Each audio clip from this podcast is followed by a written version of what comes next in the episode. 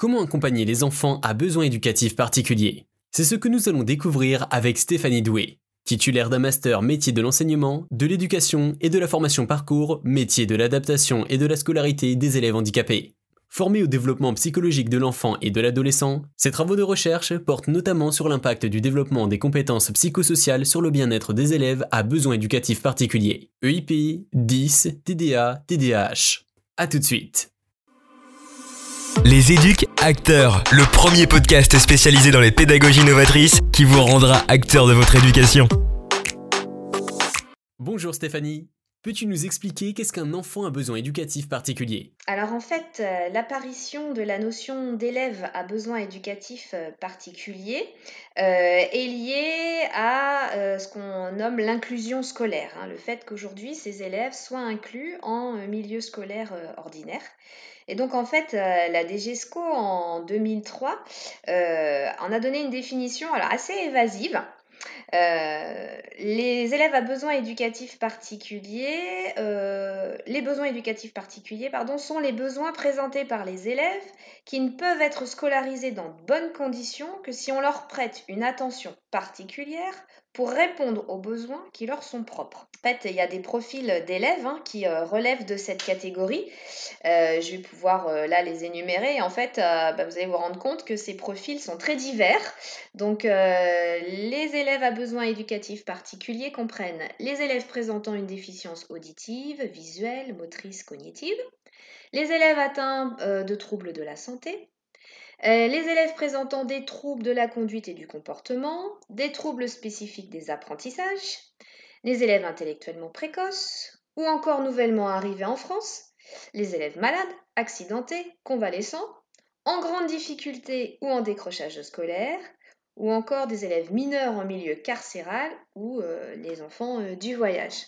Donc en fait, vous voyez que c'est une macro-catégorie euh, qui dépasse largement le champ du handicap, parce que parfois on, réduit cette catégorie des élèves à besoins éducatifs particuliers aux, élèves présentant un handicap, mais en fait non, c'est bien plus large que ça.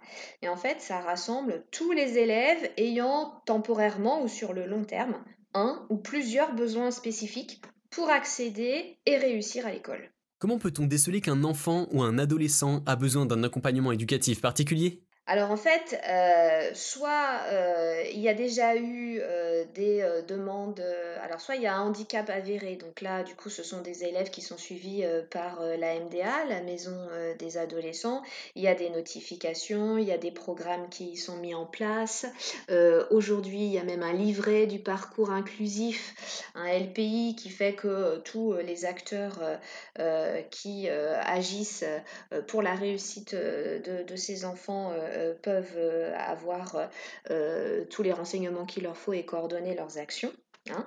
Mais en fait, on se rend compte que malgré l'hétérogénéité de tous les profils là, que j'ai pu citer avant, il est possible quand même de discerner chez les élèves à besoins éducatifs particuliers un certain nombre d'invariants, puisque je vous ai dit, ils ne sont pas tous reconnus avec un handicap, donc ils ne sont pas tous identifiés.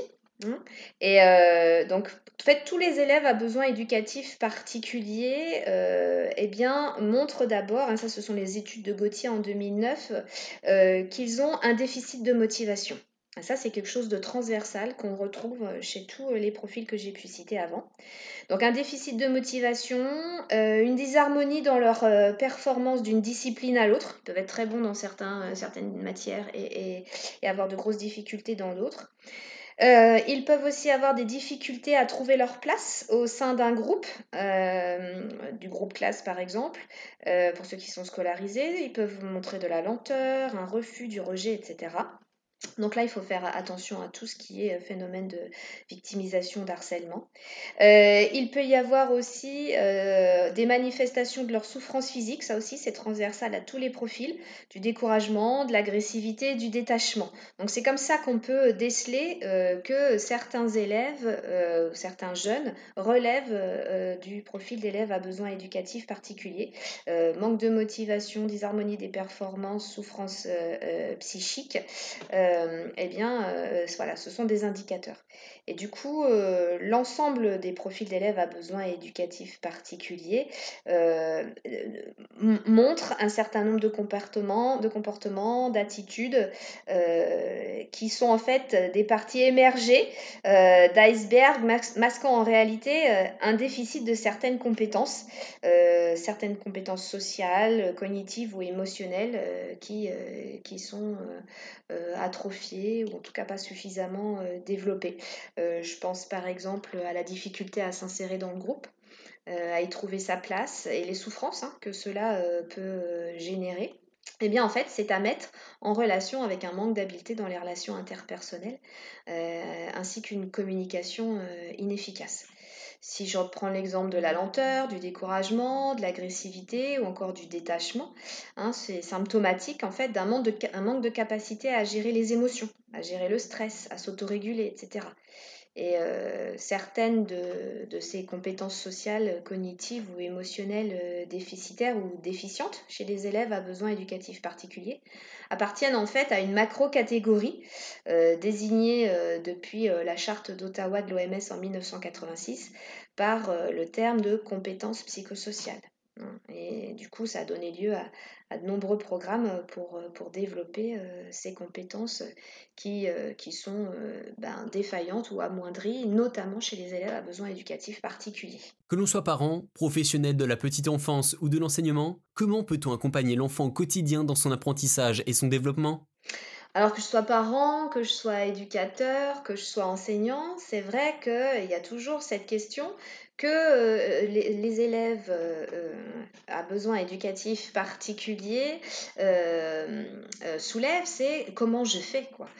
concrètement, comment je fais. Et puis, quand je n'en ai pas qu'un, vous avez bien vu tous les profils que j'ai listés. Vous imaginez, si je prends l'exemple d'une classe, on voit bien l'hétérogénéité des profils. Quand dans une classe, comment je fais quand j'ai trois dyslexiques, un déficient visuel, ça peut arriver, et puis en même temps que j'ai deux TDAH et, et des élèves, des élèves primo-arrivants. donc on voit bien le, casse-tête que ça peut euh, engendrer après derrière pour les personnes euh, qui, les prennent euh, en charge.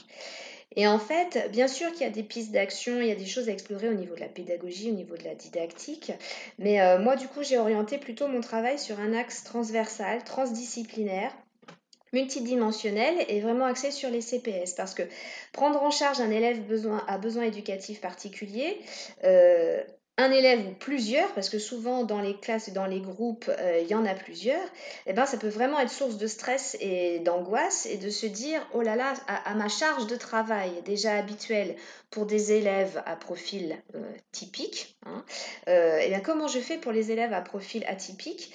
On a un peu cette impression qu'il va y avoir une couche supplémentaire qui va se rajouter sur un millefeuille déjà parfois un peu indigeste. Et en fait, il y a moyen d'agir de manière transversale et de faire en sorte que l'accompagnement des élèves à besoins éducatifs particuliers soit en fait bénéfique non seulement à ces élèves-là, à besoins spécifiques, mais également à l'ensemble du groupe euh, classe, et qu'en fait c'est une opportunité de faire autrement, de faire différemment, mais pour tous, pas seulement que pour ces élèves. Hein. et donc, je pense que l'une des clés, hein, et, c'est en cela que le développement des compétences psychosociales est intéressant, parce que du coup, lorsqu'on propose ce genre de programme, ce genre d'activité, on le propose à l'ensemble du groupe classe, et c'est bénéfique euh, pour tous. Ça n'empêche pas la différenciation pédagogique à d'autres moments des apprentissages. Euh, voilà, ça n'empêche pas l'individualisation de certaines tâches. Mais en même temps, ça permet euh, de euh, faire progresser euh, tout le groupe et notamment ces élèves-là sur un certain nombre de compétences dont la, défaillance ou la déficience ou l'hypertrophie eh bien, sont l'origine de comportements inappropriés qui gênent au quotidien la progression du groupe. Tu nous as dit que le besoin éducatif particulier chez l'enfant relevait des compétences psychosociales. Existe-t-il des programmes ou des outils d'accompagnement spécialisés dans ce domaine? Alors aujourd'hui, il existe, oui, des programmes de développement des compétences psychosociales euh, qui sont validés euh, scientifiquement. Euh, il y en a plusieurs. Il y a des programmes de développement des compétences psychosociales à destination des crèches dès le plus jeune âge, d'autres plus pour les maternelles, le premier degré, le second degré, pour les adultes, les enseignants, parce que le développement des compétences psychosociales, c'est l'affaire, c'est l'affaire de tous. donc il y a des programmes qui petit à petit euh, diffuse dans l'éducation nationale auquel euh, de plus en plus euh, d'enseignants ont accès, mais aussi au niveau de la petite enfance, auquel de plus en plus d'éducateurs et de structures ont accès.